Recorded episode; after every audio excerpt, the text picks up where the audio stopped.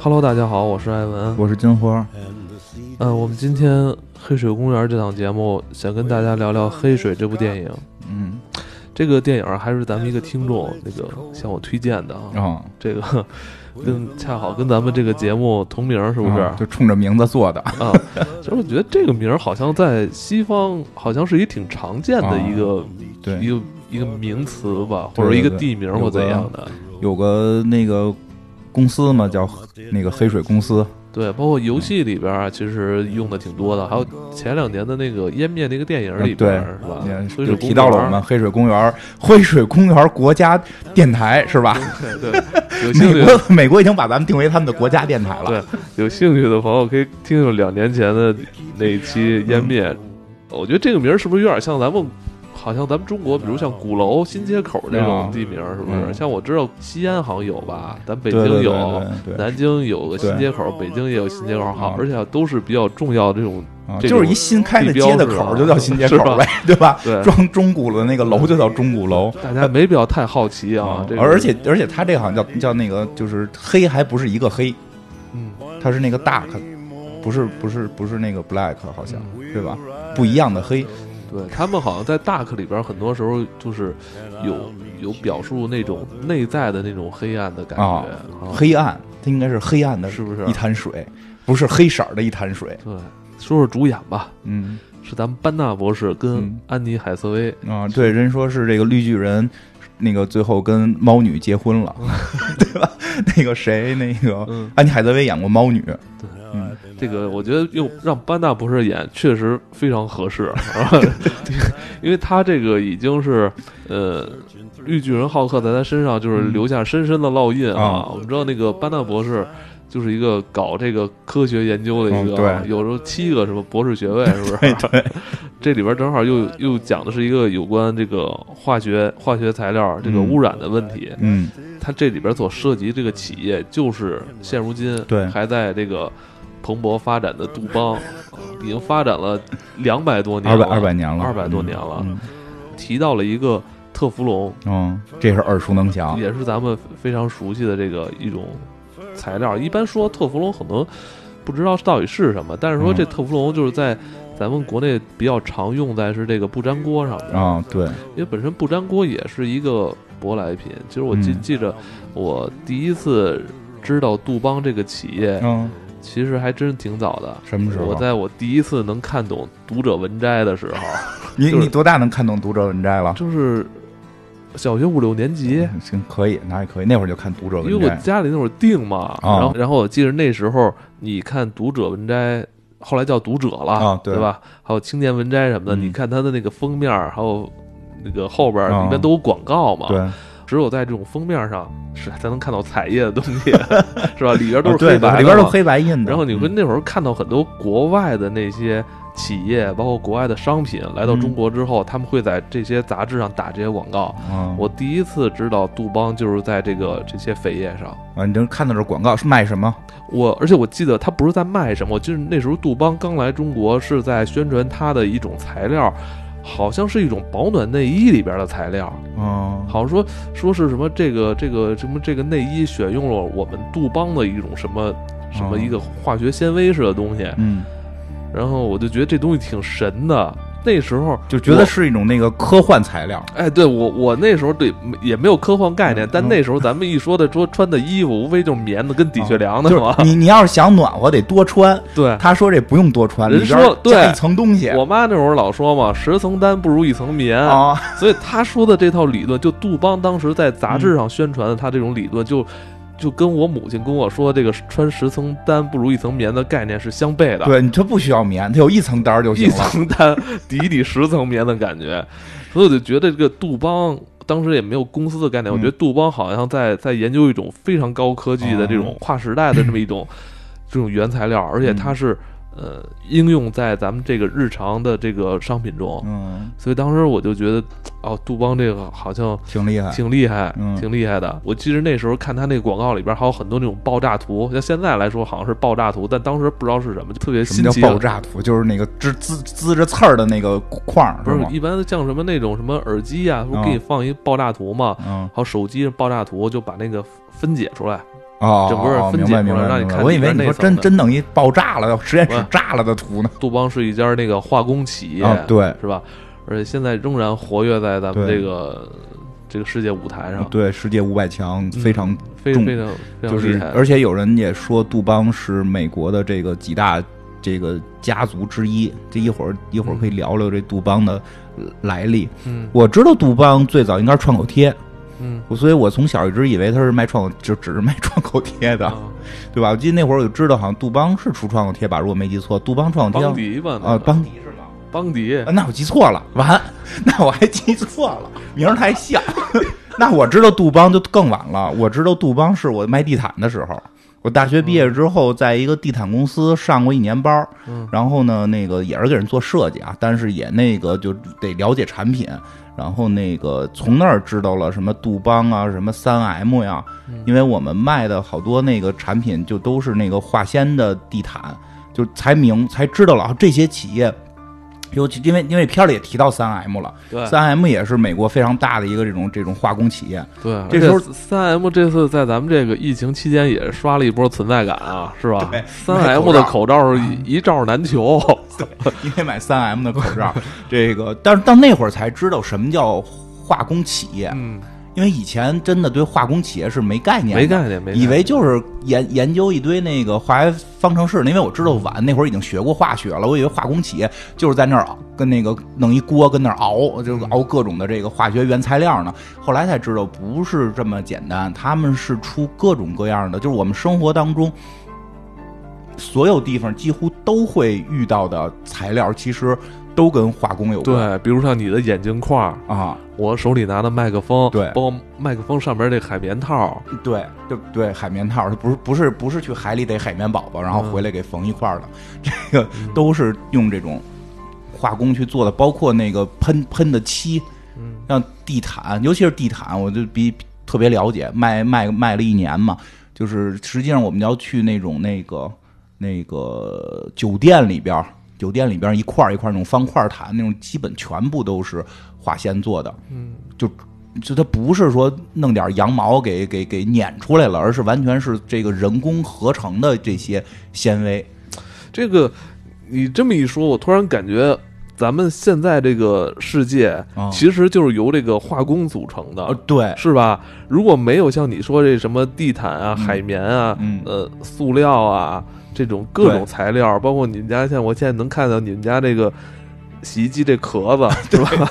是吧？电冰箱上面这个胶条，嗯，这个就封门的这种胶条，如果没有这些的话，其实就不是我们的现代世界了。对，其实你会发现，其实我们就是靠这些，这个就是我们的这个文明进步合成的化工材料，对，是非常非常有关的。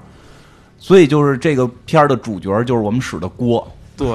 但恰恰可能我们很多人 或了解不多的是，这些材料背后可能有些东西是对身体有害啊。对你像咱们一说锅，可能感觉锅嘛，铁锅能跟化学有什么关系，对吧？但是实际上我们现在不是为图省事儿，就是都用的是这个特不粘锅，不粘锅啊，特不粘锅这个就是。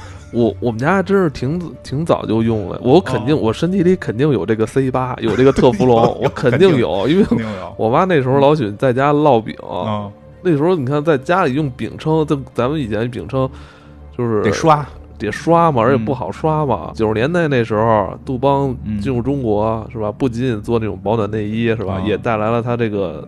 特氟龙涂层的这个不粘锅，那会儿你家里边，你要是使的是这个这个不粘锅，你这个家里边的这个这个叫什么？这个妈妈或者说这个妻子的这个地位，就感觉跟邻居家那是铁锅的就不一样。呃，人家家进入现代社会了。然后我记得那时候我妈还逢人就说这个这不粘锅特好用。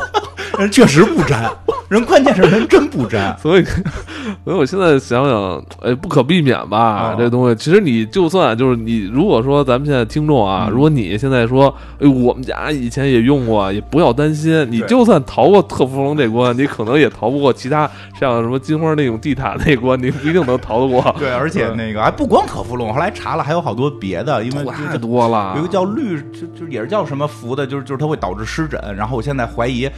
嗯就是好多洗衣液里边可能会含这种东西。我现在怀疑我这是不是皮肤敏感受这个影响？，对对对，你说的洗衣粉、洗衣液这东西其实成本都极低，而且它也都是化工，都是化工。你你本身你你包括你的浴液、洗发水，这不都是嗯化工的吗？嗯，对，像我这种皮肤敏感的，我就对这个特别的，就是那什么，比如说衣服现在只能穿纯棉，洗脸的啊或洗头的，你洗完一次，你突然觉得，哟，这这么好用，这么滑嗯，那肯定是不好，肯定是有问题。人说这就是能瞬间让你变白，或者瞬间让你变滑变好的，嗯可能是有一些那个里边搁富强粉了，这让你变白。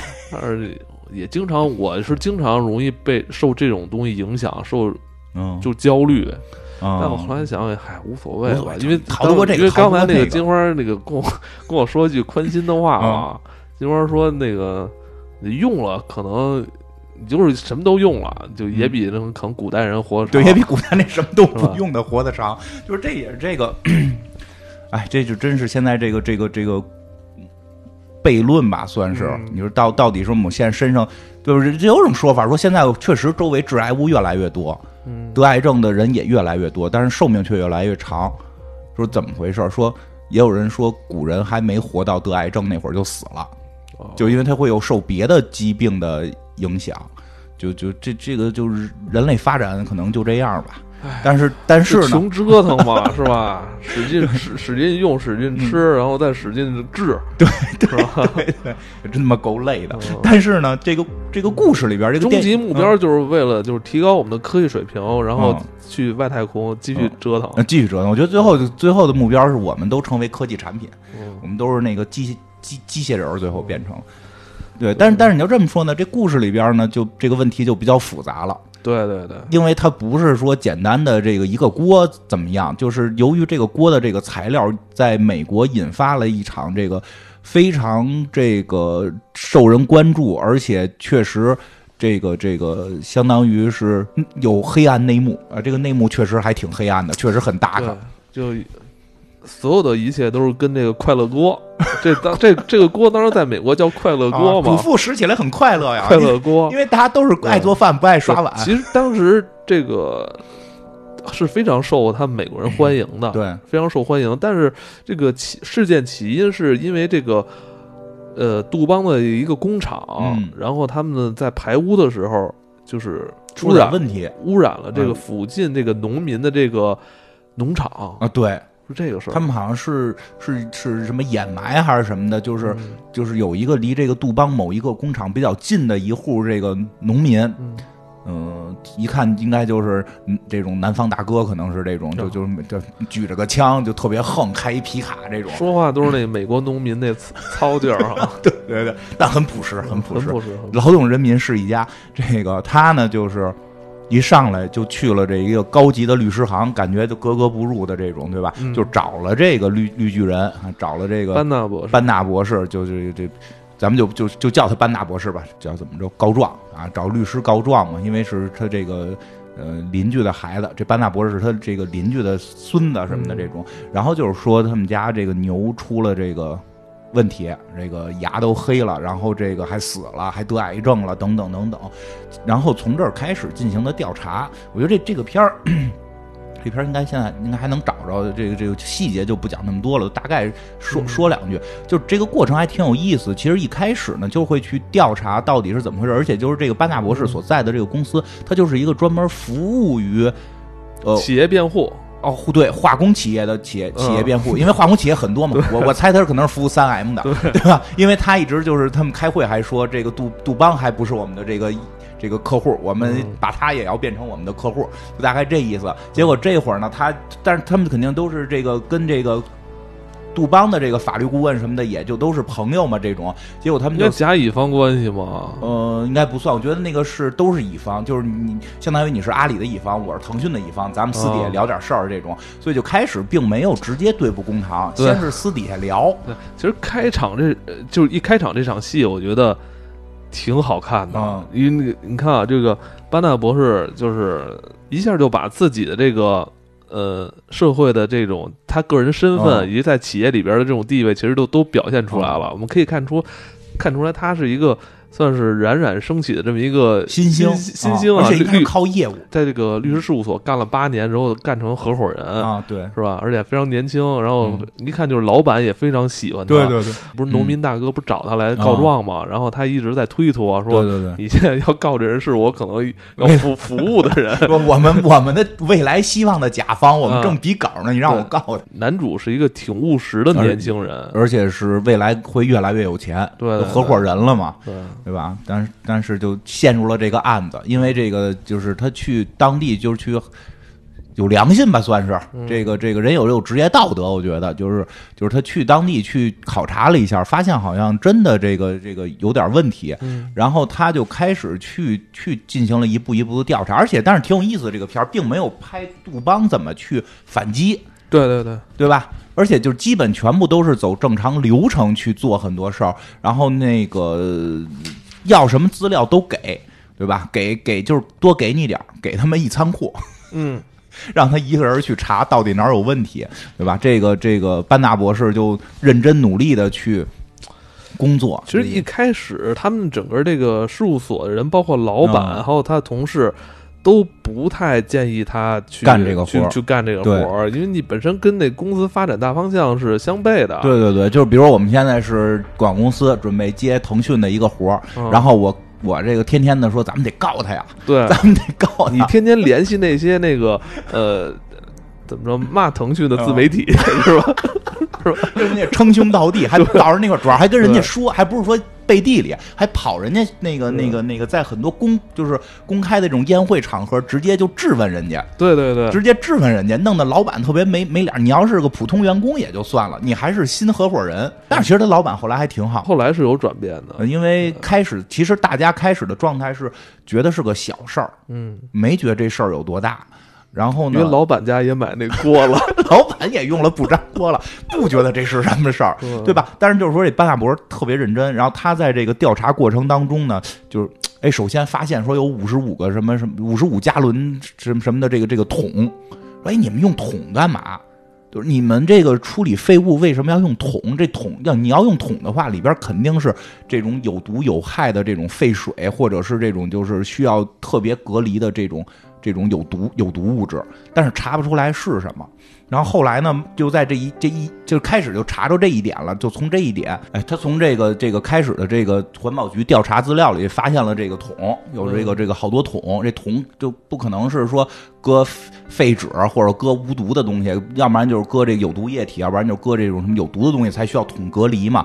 然后从这儿他就申请要到了这个这个杜邦的资料，和这个杜邦还真给。因为他好像根据法律他也没法不给，但是我可以多给，对吧？就玩命给，然后，然后把所有的都给他了，就给了特别特别多，就就一仓库的，他就得很复杂查，而且就是我还挺惊讶的，因为这个故事一开始是九几年嘛，对，上来那资料一看，在他妈五几年还是六几年，就特老的一份资料。对吧？他就是合着得查几十年的这个案底，然后从这里边他慢慢的就发现，哎，这里边有一个特别奇妙的一个一个物质，嗯，这个物质就叫做 PTFE，是吗？叫聚四氟乙烯，可能有好多名吧。化学名叫聚四氟乙烯。他开始不知道叫这个呢，还他开始只看到了一个代号，叫这个 PFOA，在片儿里边，他就应该是个代号。他也不知道代号是什么，然后他就满处找人问，完了最后从一个化学家那儿最后问出来了，请人搓饭，一边搓饭一边问人家。我那段挺逗，问人家说这东西到底是什么？说这个就是说是这个什么聚聚聚什么。聚四氟乙烯，聚四氟乙烯什么的，还给人讲说这是一个碳原子，怎么着弄八个链连起来。然后那人说：“我我不懂，我化学不太好。” 我说：“你化学不好，你跟这跑化学的这个化工厂辩护，这不不适合你吗？”他说：“我就问你一问题啊，你喝了这个能怎么着？”他说：“我有病啊，我喝这个 对吧？”那那个那个化学家就就还挺纳闷，为什么要喝这个？他说：“我我就问你喝了会怎么样，对吧？因为他在这个过程当中，就是越来越认为东西可能有毒，是因为他发现本地不光。”光是有牛死了，还有那个小女孩的牙齿会变得特别黑，嗯，对吧？其实很多化学元素都会让人的牙齿、指甲发生改变。对，然后这个，哎，在在慢慢他又发现了，哦，这个叫什么 C 八是是什么？这个这个四四这个什么四氟乙烯，对，这东西后来被四氟乙烯嗯被杜邦自己内部就改做叫 C 八，他们自己内部能够识别认识的一个名称。哦对，嗯，然后后来，哎，这我也挺逗，杜邦他们是估计资料太多，自个儿也没看吧，啊就全给人运来了。这资料里边写的就特别恐怖了，所以这个片儿特别逗，在中间的时候案就破了。嗯，在不是说到后来，最后这杜邦一直藏着掖着，然后不告诉你怎么回事儿。这这片儿看到那时候，就我看了眼进度条，我说这一一半儿了，这案都破了，后头演什么呀？因为中间都破案了，而且是也不是说我我光破出这有毒，有这个这个可能有毒，然后我们去证明它有没有毒，是上来杜邦自己就证明有毒了，嗯给的那一大堆资料里边就写了这东西是哪儿来的，这是什么什么曼哈顿计划的这哎，个对对对，坦克的这个涂这个这个涂层是为了这个这个就是说什么呃叫什么来？就是它隔防水，防水，主要是防水啊，防水啊，然后这个这个各种性能特别好，说用在坦克上。然后这个这个后来说杜邦就杜邦公司就想这能不能用到民民用上边儿，所以就在民用上开始用。然后后来特别神的是，发现在民用过程当中，就是这个加工的人得病了，嗯，然后杜邦居然就开始自己搞人体实验。对他们我这太恐怖了！他们甚至就说，哎，这个是不是这种物质直接致使人得病？啊于是他们就拿这东西塞在工人的那个烟烟丝里边，让那工人抽。反正那个抽了一段时间之后，发现这里边死了几个。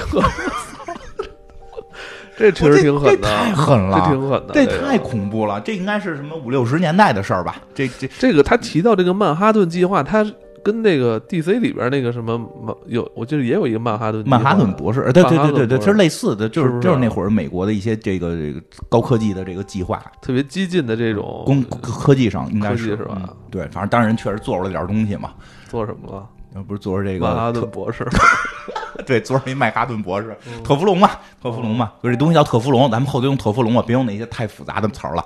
这个这个化学词儿我们也念不利索，就就做出特氟龙来了，对吧？然后呢，这个哎，他们特别厉害，这杜邦自己就开始搞人体实验，拿这个往人烟里边就塞这个员工烟里塞，然后发现死了。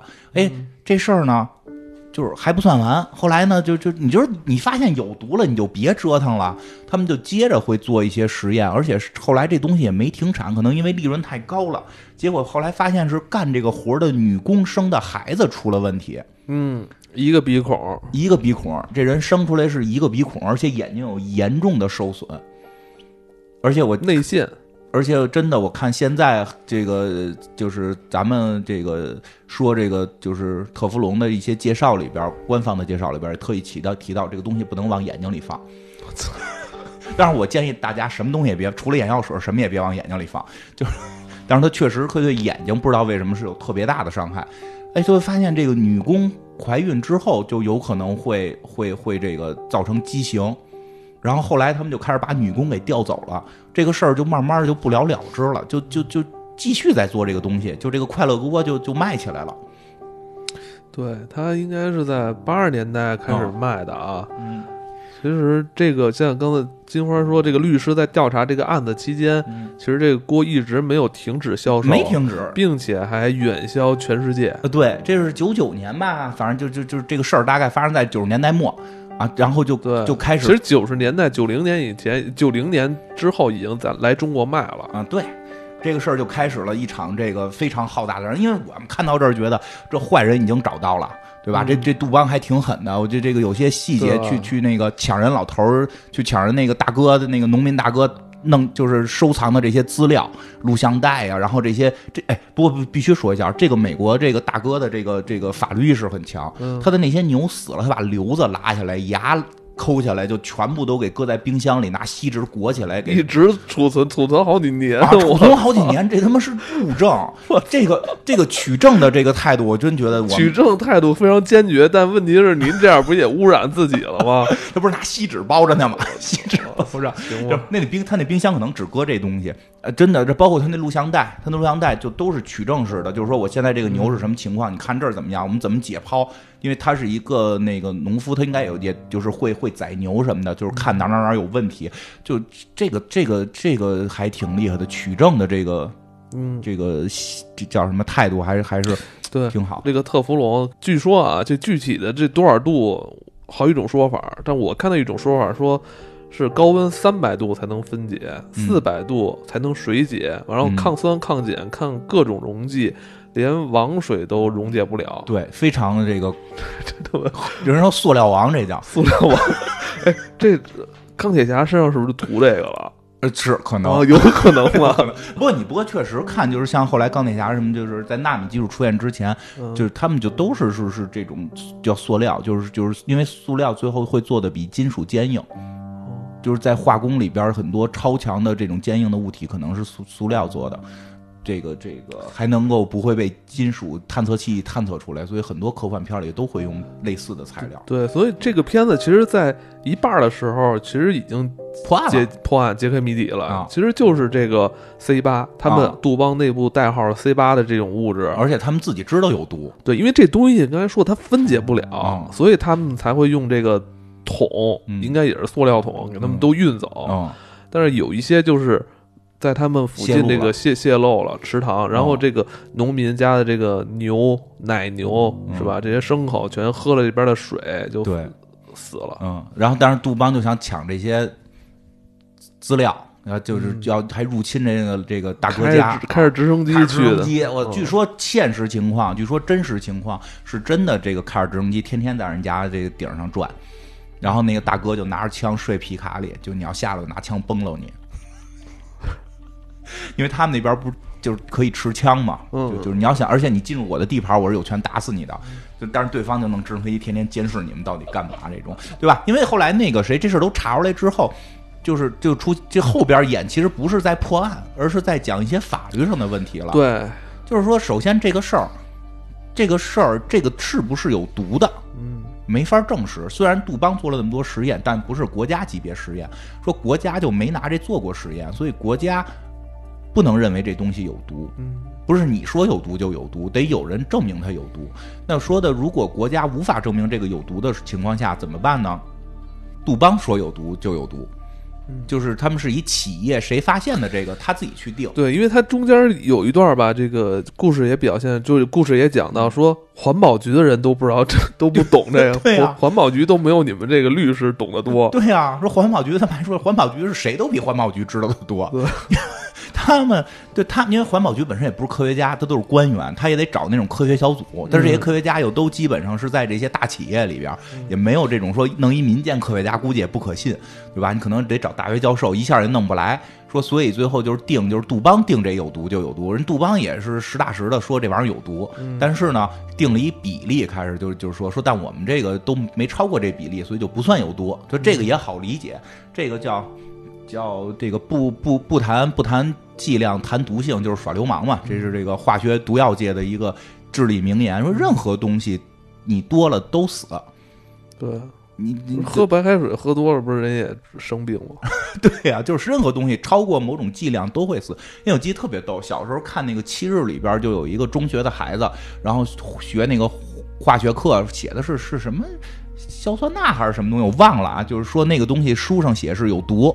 但是他去熟食店，发现全他妈是含这个，然后就特别紧张，然后跟妈妈就说说我们在课本上看了这个有毒，妈我都他妈吃十几年了，怎么有毒呢？这种后来就去把这事儿投投到旗帜，后来专家就是说说因为那个含量是低于毒性标准的，就是就是确实我们生活中特别多东西可能都有毒，但都低于标准，就跟身体里似的，你身体里你都含铁，铁多了可能你全变铁了也不行。就它是有这么一个含量标准的，但是这含量标准叫杜邦自己说了算，反正就发现这官司不好打，所以官官司不好打呢。这个我觉得这个后边精彩的地方就在这儿，就是这个 这班纳博士就找这大哥了去了，就说赔赔你钱呗，私了呗。对，这事儿私了，说因为国家没有规定这东西有毒没毒，你根本告就是你走刑事案件是走不下来的。那那那就是走民事的纠纷，走民事纠纷的话，杜邦就请得起好律师，就跟你打去了，你不定打哪天去了，对吧？而且这大哥这会儿就是说，不光牛牛病了，我也病了，对，癌症，cancer，我也癌症了，一直咳嗽，身上都他妈烂了，挺挺可怜的。然后后来这个这个这个这个这个怎么说来的？然后那个班纳博士就是说什么那个你你不要跟他们打官司，我曾经是他们其中的一员，我特别懂他们。大哥特狠啊，说你现在也是他们中的一员，就你不要以为你替我们老百姓说两句话，你就你就你就从精英阶层变成老百姓了。你现在也是他们当中的一员，你你你根本就没有从心底里向着我们，就大概这意思吧。后来后来就跟他说说我已经得癌症了，你惊惊不惊喜对吧？最后那班纳博士就急了嘛，就是我求你们离开这地儿吧，你再这么下，你俩孩子，你俩姑娘怎么办？就是这场戏的时候，让我联想到这整个故事里边，咱们的男主跟这个告状的这个农民大哥，他们差不多一共有三到四次见面，嗯，但每一次见面。就是都是非常匆忙，而且每次见面好像都有一种不得不分开的那种感觉，你记得吗？对，是第一次见面是他要开会，他开会，然后大哥找他，他说：“你等会儿，我现在没工夫跟你说。” 然后这次呢是是你领得癌症了，你先你先赶紧治疗去，我咱待会儿再说。我觉得这我我不知道这是不是导演在有意的在去编排这种很矛盾又就是。应该合作，但又无法合作的这么一种状态，因为他们的心态真的不一样。就他们就是大哥说的是，就是你就因为班纳博士这这，我觉得看这片特别得注意的这点，他不是一个民间的一个类似于咱们这种秋菊打官司讨个说法，一民间这个这个人士就去的，他是一个非常高级的律师事务所的合伙人了。嗯，他确实跟农民大哥是有一定的这个这个差距的，因为像农民大哥的思维特别明确嘛。不需要钱，我已经快死了。我需要让这件事儿的人坐牢，这是 老百姓吧？这特别直接，特别直接。就我已经快死了，我要钱干嘛？我需要那个人坐牢，要要必须有人为这种事儿付出代价。这是一种，这是咱们老百姓最直观的表达。但是那个律师呢，就有很多特别，就是就是他把事儿能想的不，我觉得不能说想的明白，而是他更懂里边有很多规则。这事儿第一你办不到。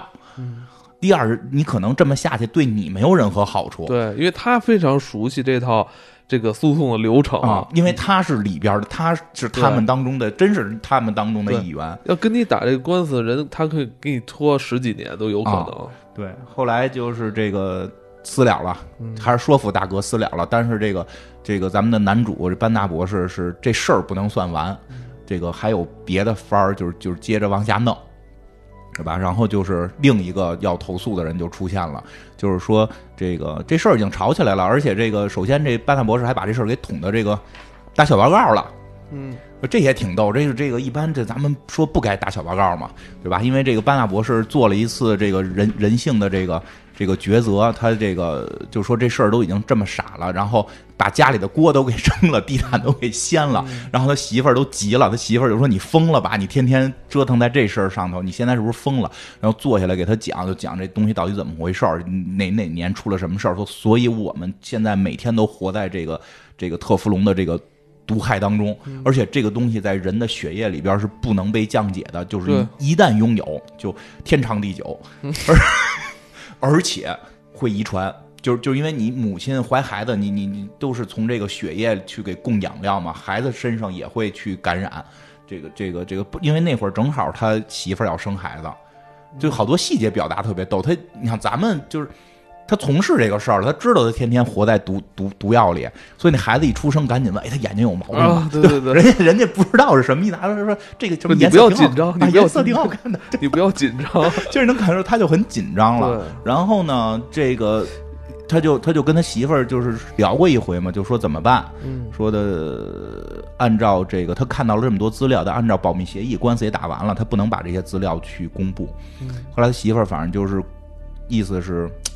你做人还是得有点良心，就咱们按老百姓的话，你做人得有点良心。对，因为这个我们说农这个告状的大哥跟咱们男主其实还是有一层关系的啊，就是咱们男主小时候去人农场玩过，在人家农场就有过一段童年。对，而这还是他奶奶告诉他的，说你小时候你去过他们那儿，你小时候还特别喜欢那儿。他说哦是，哎我想起来了，对，那农场是。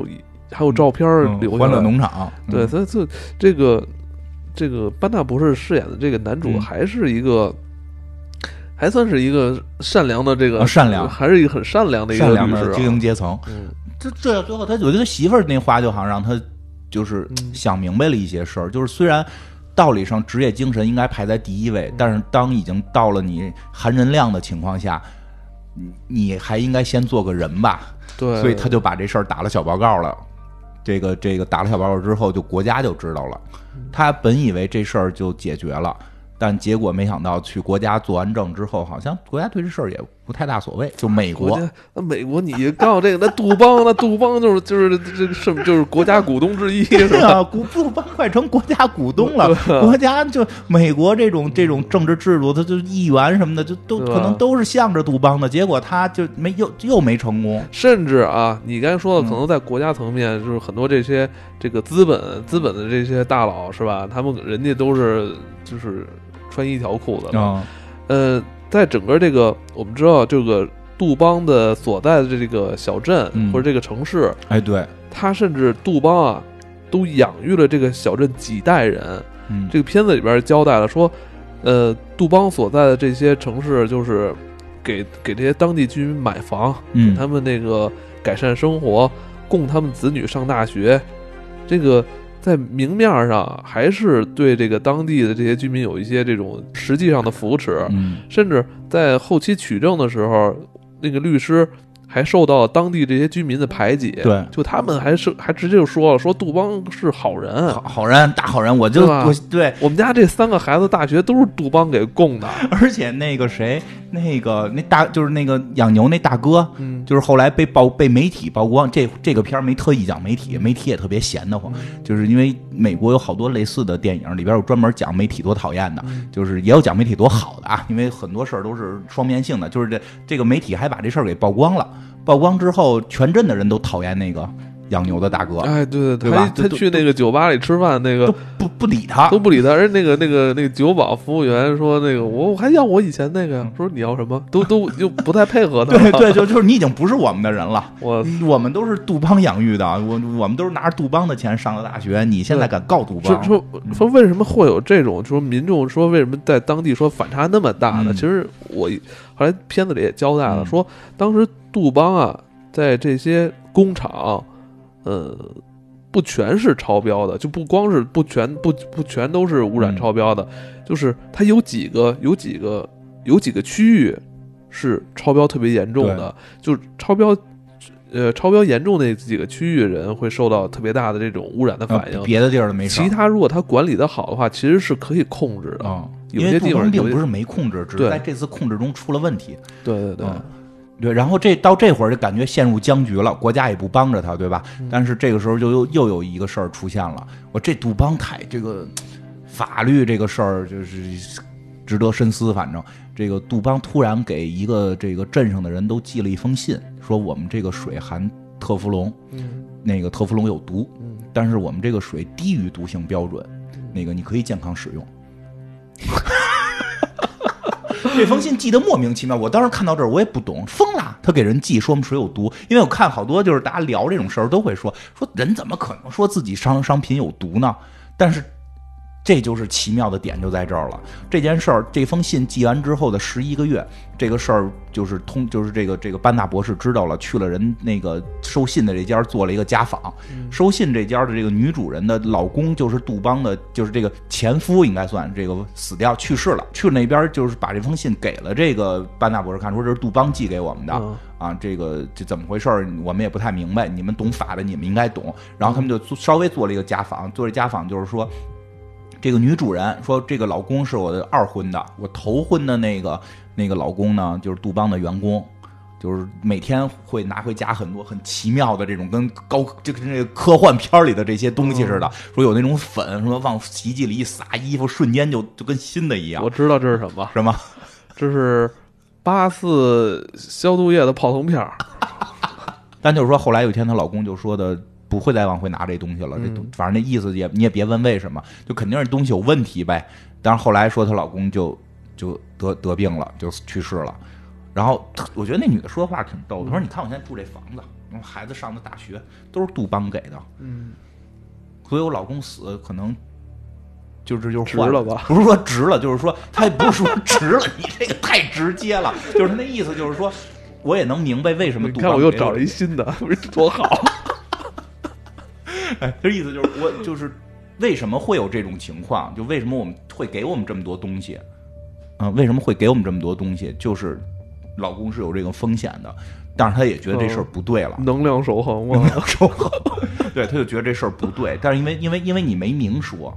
刚好是后来说还有谁，就是说特年轻去，很很几年就死了，就就是后来就开始举例说谁谁谁怎么怎么什么癌，谁谁谁什么癌，就是我发现就这个村子这个这个镇子就是会会受这个影响特别大，嗯，然后这个这个班纳博士回就回到律师事务所就开始跟大家分享这个事儿，就做一 PPT，也没 PPT，就他们拿张纸在上头写，挺浪费纸的，每张纸就写了一个单词就翻页了，反正大概就是讲完这事儿之后就说为什么杜邦要在。几乎一年前邮寄这个信，说因为美国有法律是有明确规定的，就是当你得知一件这个这个东西有毒，比如说你注重这个有毒，如果一年内你没告他，就说明你默认了，你就没有权利再告了。所以这封信的意思，虽然我最后说了是安全的，但我也告诉你有毒了。如果你在一年内不起诉。你就永远不能因为这件事儿起诉了，说这是他们的一个法律，说杜邦在利用这个漏洞，说现在还有一个月，十一个月了，还有一个月，我们要告他。这这肯定，因为那个杜邦自己内部也有法律顾问嘛，都老都是老专家。对，然后这个说他们这个，我觉得那段也挺有意思的，就是他们这个呃律师事务所的这个老大吧，应该算是说是这个管理合伙人的，他是个岁数挺大，一头白发的一个老人。嗯。看着得有六十以上吧，我觉得人家可能就是银发吧，就是银发是吧？反正反正不年轻，反正不年轻。他那老板其实也有转变，一开始不同意他干这个事儿。其实一开始他的态度就是两方面，就是明显感觉说，从生意角度不太希望他干。对，但是每次批评完他都做说祝你好运，你能成功。就是从人的角度，含人量角度，我觉得我还是支持你的，对吧？然后但是这回的时候，就这他的新就是这个有新的合伙人了，就是一年轻的一些人啊。这篇政治还挺不正确的，是一个黑人大哥啊，对对对对对，黑人大哥。就一开始那个。一开始他们中午吃饭，在在议论说说我们这种律师怎么能开一辆美国车上路呢？那黑人我还特别注意，咱男主开的是那个丰田，连美国车都不算。那个黑人大哥就就那意思就是就是就就我们就我们是做生意呗，反正这样意思。你你你你这么搞，我们以后怎么做嘛？是不是你你？公司都是你这样的人，这公司就完蛋了。能看出来，后来那个黑人律师也升成合伙人了啊？对，是是吧？这是说的是最新的合伙人。对。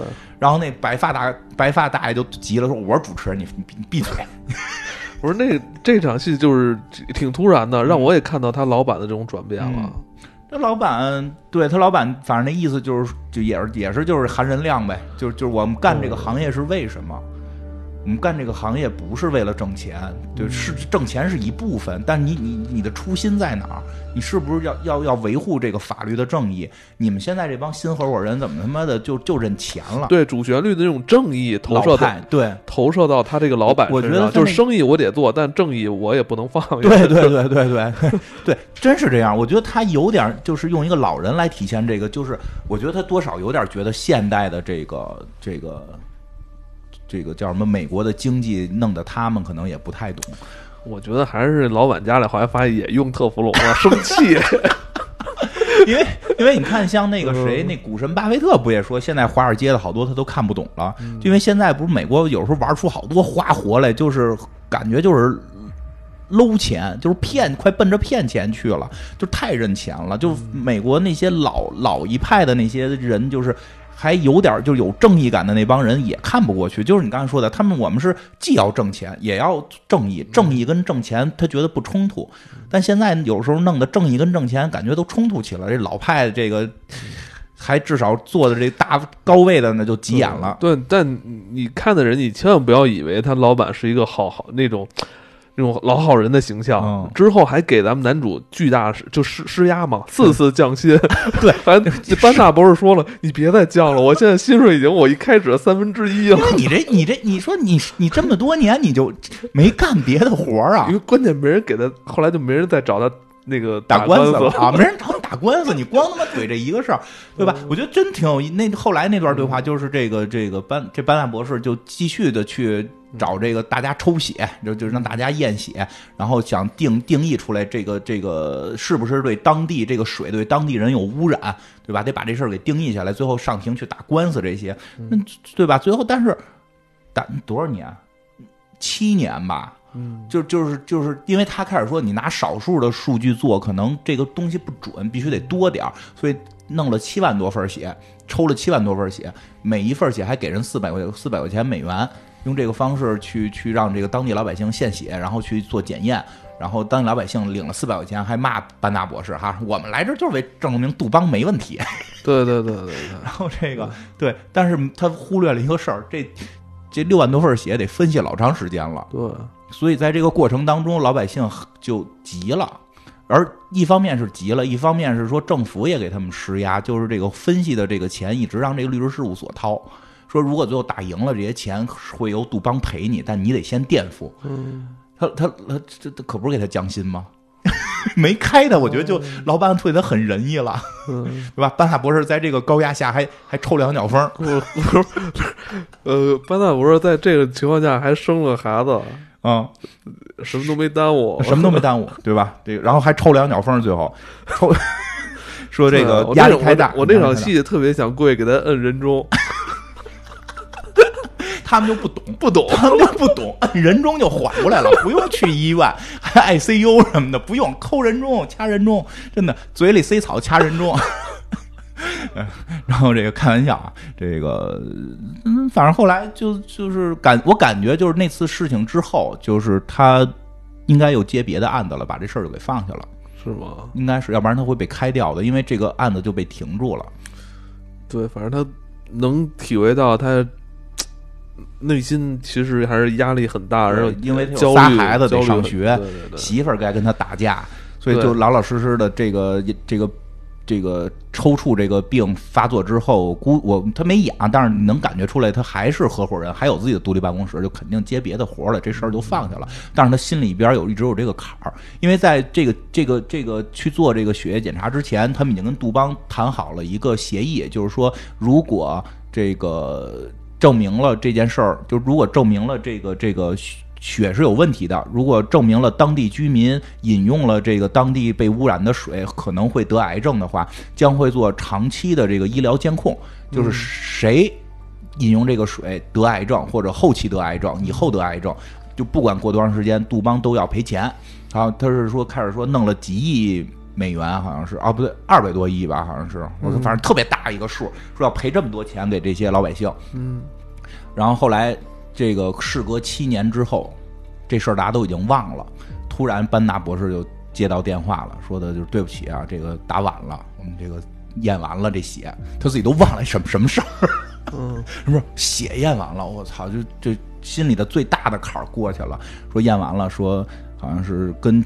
七六七种癌症相关，三千多人是因为饮用这个水得了癌症，说赔死他们，让他们赔死。但这时候好像杜邦就是就是那个，这时候耍赖了，就呃。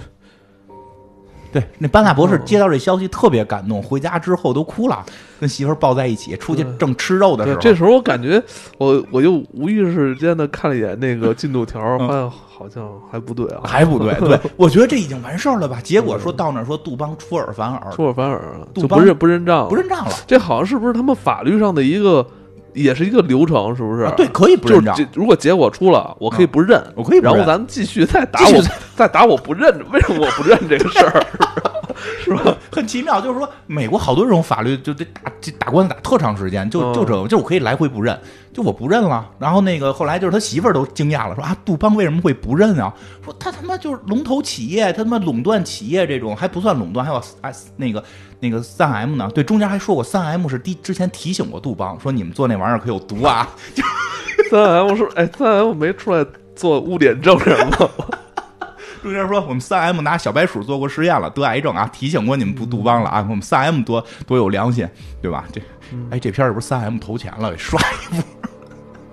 然后这个，反正目前啊，这个世界最大的化工企业。杜邦排第二，啊啊，三第一个是巴斯夫，完可能三 M 想往上窜一窜吧。然后呢，这个这这个就是说，那没辙了，他不认账就得接着打官司。说最麻烦的是三千多个案子要要要一个一个的打。嗯，然后后来他们就去，就是最后的结尾就是开始审第一个案子，三千多个这个要赔偿的嘛，从第一个案子开始审，然后就结尾了。然后那个那个那个法官坐过来还说呢，说按我们这个美国这个。判判案的这个这个速度，这个得到什么二二八几几二八零零年，让我们来抓紧时间，我们来吧。这三千多个案子，我们得判到二八多少多少二八零零年，我们抓紧时间开始干吧。然后那律师是谁？然后那班纳博士站出，哟，还是你啊？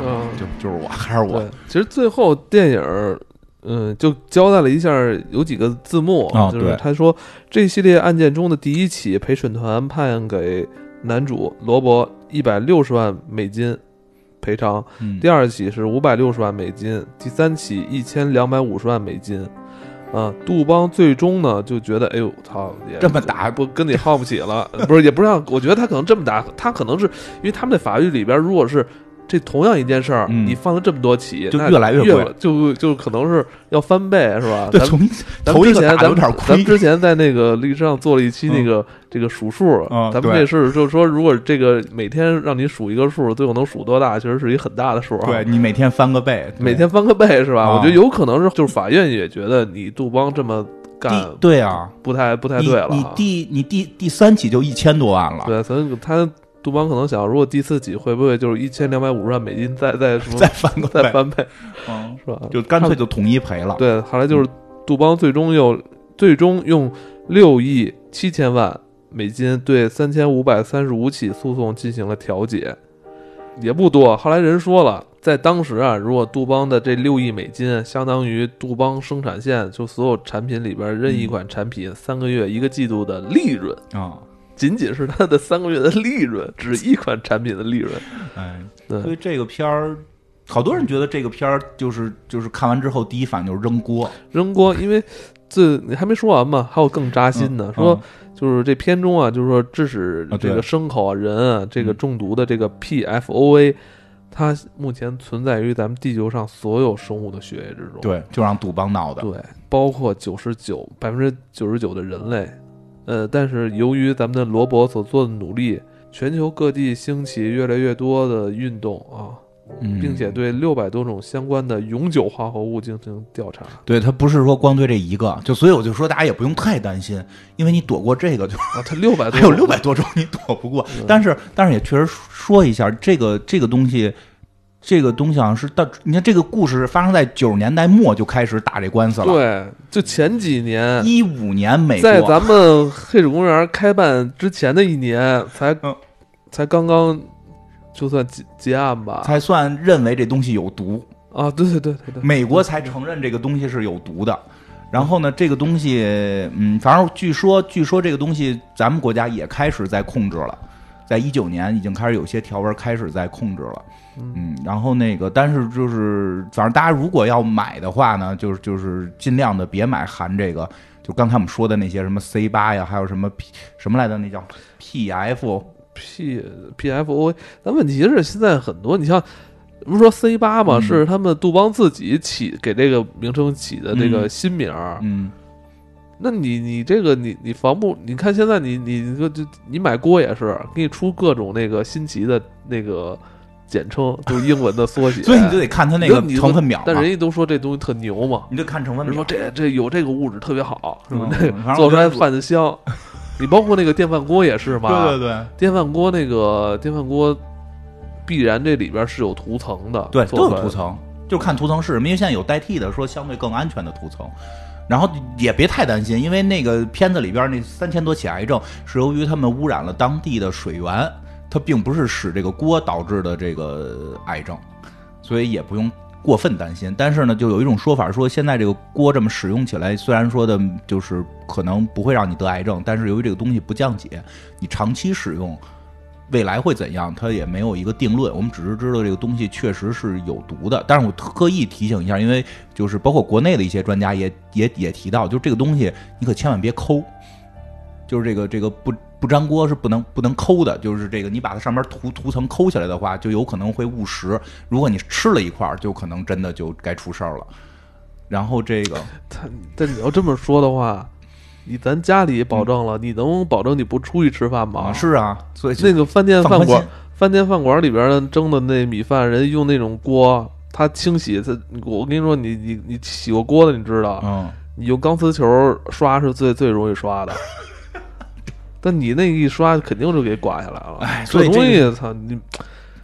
你说你怎么防？大家自己看着办吧，这没没法说这个，没看着慢，因为咱们国家已经开始在控制了，应该很快也会好。但是就真的就是现在没有说是因为使这个锅得癌症的，还没有。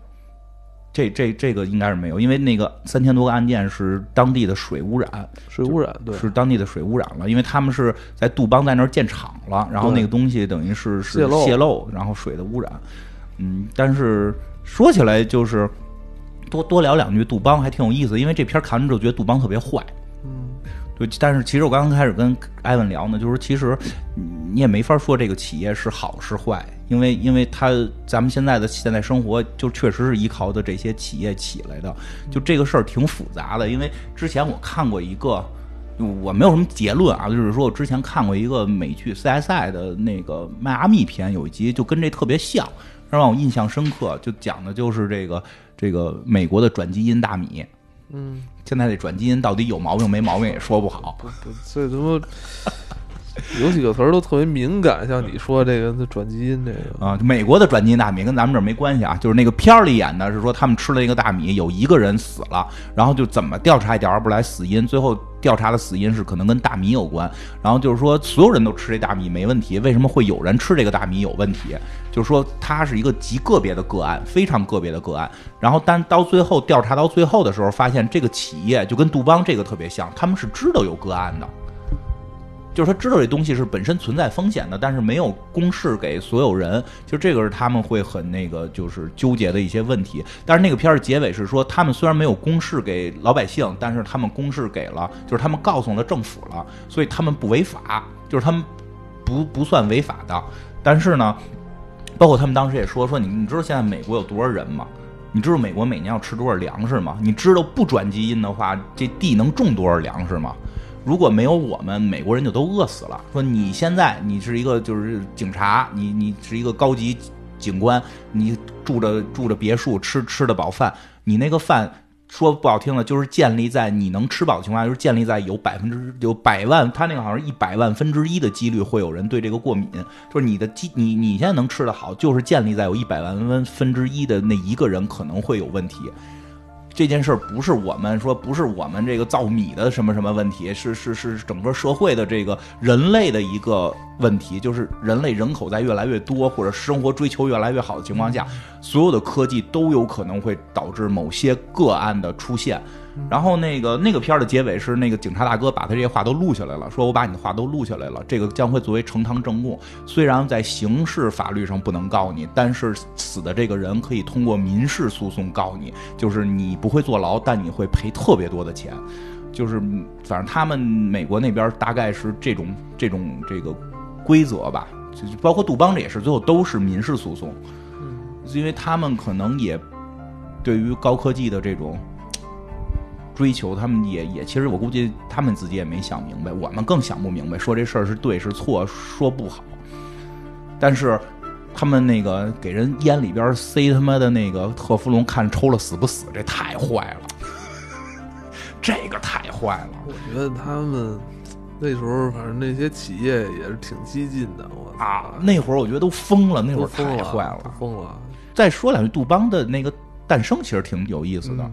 因为刚开始也说了，杜邦都二百年的一个企业了，啊，对，咱一开始说想介绍一下啊，啊。说杜邦是一家一八零二年诞生于美国的化学制品和销售公司。那会儿是中国的嘉庆年间，啊。你看这人这个一开始这公司一诞生啊，就是研发加销售，嗯。经营内容涉及食品、保健、家具、交通、服装等领域。呃，在刚刚过去的二零一八年啊，这个总收入二百七十九亿美金，员工只有五万两千人。哎，有钱。哦，我操！好多我们的衣服材料都是他们发，是叫莱卡吧，还是叫叫不是？对对对对对对，那个莱卡就就莱卡，就我一开始说呢，嗯在杂志上读者看就是叫莱卡。啊，够潮的呀！你那会儿知道莱卡呢，我特大才知道，我记得那会儿莱卡是不是就就是用在那个保暖内衣上？我不知道，我就知道它是那个就是衣服的一种新材但现在料徕卡也过时了。啊。对不是那个相机莱卡，就是啊就是那个对就是有有一种那个材料他说是高弹嘛，啊我记得说是高弹，然后柔软，对柔软然后薄，嗯，有时因为前几年前几年好多那个那个就是做衣服就是说什么新材料啊，就有含莱卡什么的，就就都会说。过时了，现在不行了，不是前前好多年，对对对前十年吧得有。对对对对就就就对这些东西都是他们发明的，对而且这这确实真早，就我真没想到这家公司两百多年，而且它更厉害的是一个什么事儿？因为最近一直就挺逗的，不叫厉害，挺逗的。就前一段一直在，就不是正好去巴黎玩嘛，看嗯那个、那个巴黎大革命，就法国大革命，看法国大革命的很多资料。当时有一个叫现代的这个现代化学之父拉瓦锡，是叫这名吗？拉瓦锡就是嗯被那个罗伯斯皮尔给给给弄死了。什么屁眼儿，罗伯斯皮尔哦，就真叫这名儿，罗伯斯皮尔，就罗伯斯皮尔，然后把这个叫应该是没记错，应该叫叫安东什么安东尼拉瓦西，就把这个拉就是现代化学之父给弄死了，因为他当时已经就是这个化学之父参政了。然后呢，我就是当时我去旅游的时候。巴黎有一个特别的景观，叫地下这个万人坑墓穴、骷髅骷髅坑，哦这这这我我去了那儿了。嗯那里边就是很多说的是当初什么瘟疫啊和那个法国大革命时候屠杀的这些人全部都埋在里边。我还特意去里边找这个拉瓦锡的这个这个墓，据说也在里边，就没没没找到，太难找了，里边全是这个骷髅。这个杜邦的创始人是这个拉瓦锡的徒弟。就就实际上是他是从法国那那一脉过来的，他是从法国现代化学起的家，所以他并不是一个简单的商人出身。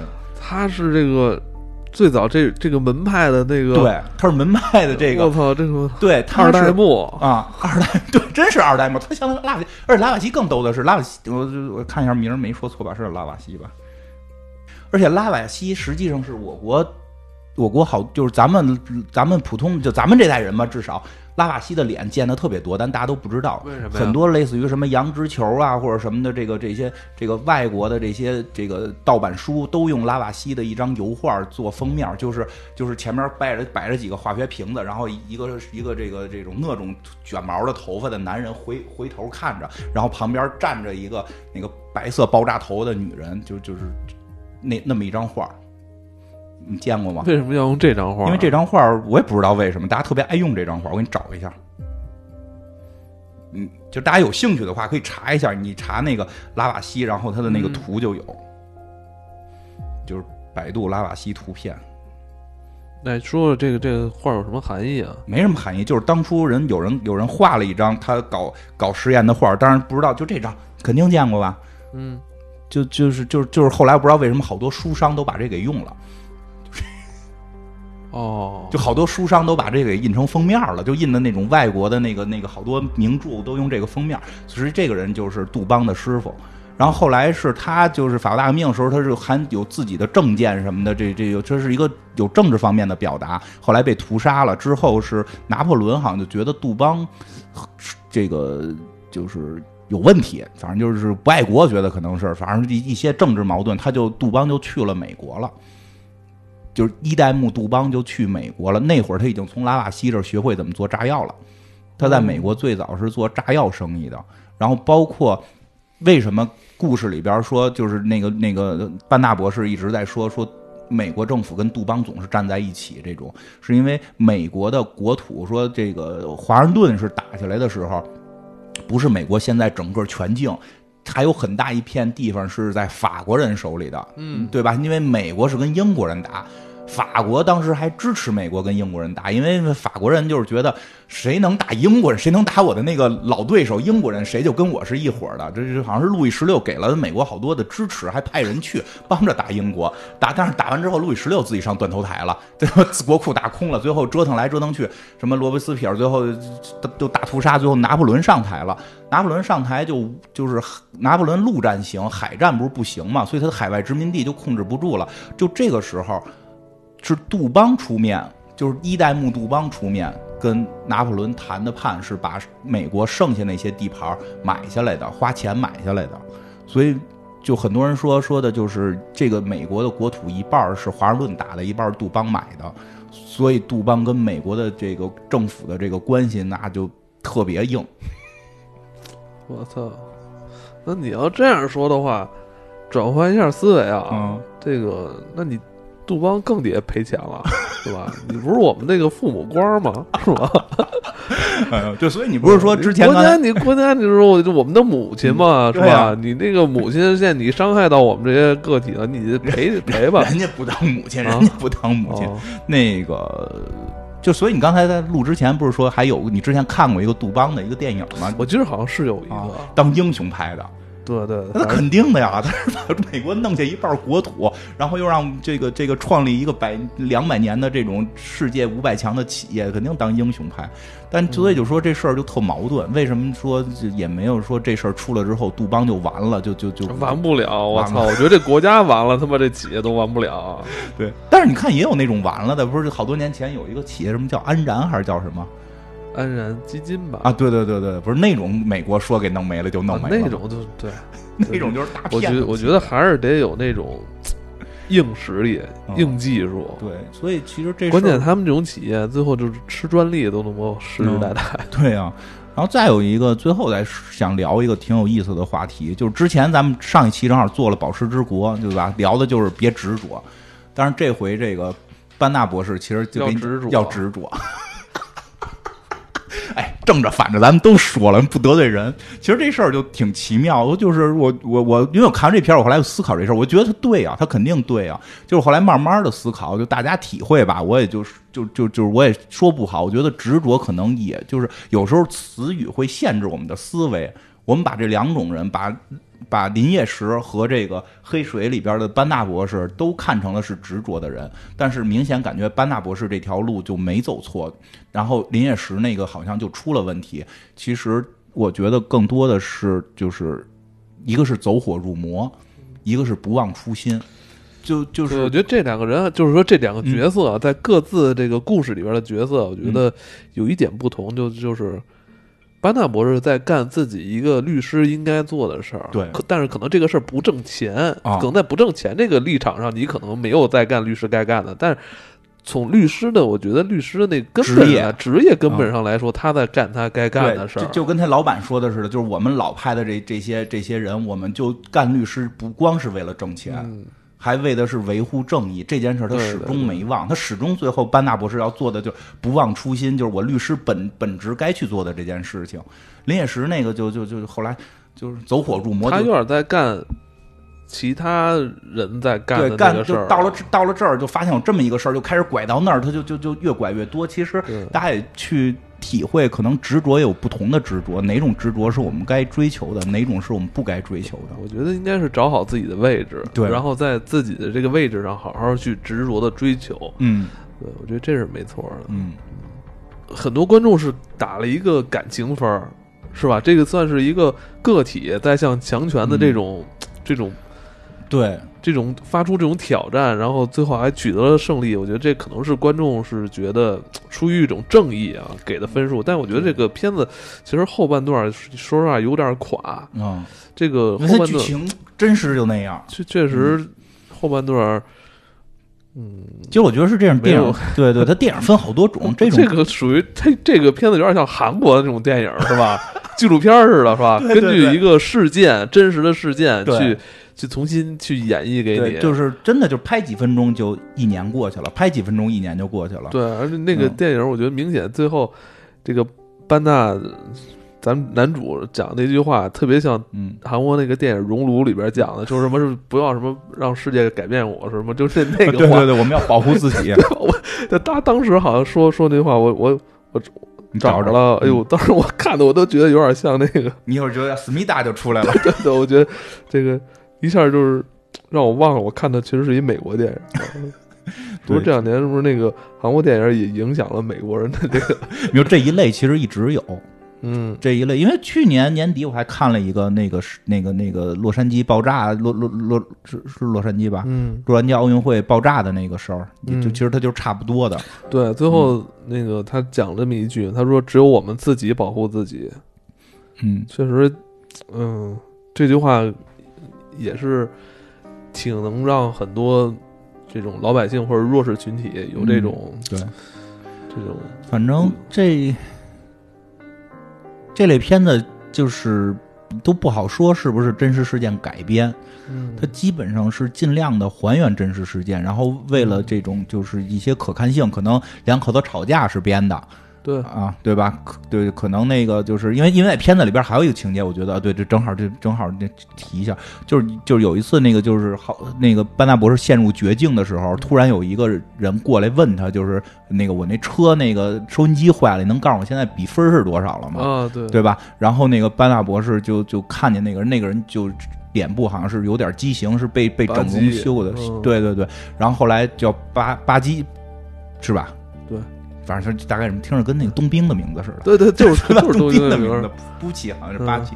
然后这个这时候他有有一个他的那个家人就叫他名字，给他叫回车里去了。嗯这个人就是他们在开始调查时候发现说有一个那个女工女工怀孕了，生出了一个人一个孩子，只有一个鼻鼻孔，就是那个人。他后来是整容整出的第二个鼻孔，但是脸部有明显的这个整容的这个很严重的痕迹，就就嗯明明显是半毁容的这么一个情况吧。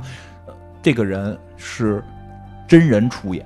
对，这个人是真人出演，这个片子里后来介绍了好几个，包括包括那个告状大哥他他哥哥。啊兄弟对，哥哥以前是给好像挖矿吧，是给他干活，给杜邦干活的那个，也是真对真人真人出演，算出演，反正露露脸了。他没嗯说是谁，在一地儿坐着，就是他有好几个是这个相当于真人出演的，这个真实性很强。所以这个片儿，我觉得更看完之后让你就是，尤其是最后出百分之九十九的，因为刚刚开始看的时候还想，哎，咱们是不是使着铁锅没事儿啊？就就到最后结尾的时候，就只百分之九十九的人类现在都已经中这个了。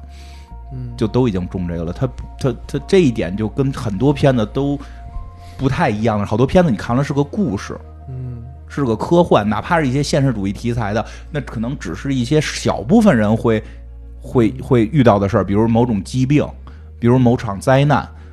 就可能是由于年龄没赶上，或者说地域的问题，或者说人群的问题，我们不是那类人，我们是站在外边去看这个片子。看到最后，最感受不一样的地方是，所有片子给我都没有的是，这是站在里边看的。一开始我看很多人说什么那个啊，看完这个电影就都扔自己家的锅，嗯。我一开始还带着一些挺鄙夷的态度嗯。去去嗯。对这种言论，后来我发现，后来我发现扔了其实也不是什么坏事儿，因为好多东西吧，就是咱们日常生活中习惯老用啊。老用，其实很多东西它其实都是这个。就尤其是化工材料这种东西，其实它都是有有一个疲劳期的，它时间长了肯定它会有些东西反不是特别好。对，反正这个现在明确的国家，包括咱们国家，包括世界，都是说二百多度以上，这个东西就可能开始有毒素分解出来了。嗯然后咱们的这个炖的东西呢，一般还行，一百来度，好像说嗯油炸爆炒可都可能上二百度。嗯然后这个还特意说不要咔嚓下一块东西来，这个这个不要不要把这个涂层咔嚓下来。你炒的时候，你那铲子呀什么的，反正反正也有说法说，即使说你用了的这种锅，虽然说现在没事儿，但是建议是勤换，嗯，对，建议是勤换。对，别就一个不粘锅使他妈五年，就 对对对，是。嗯。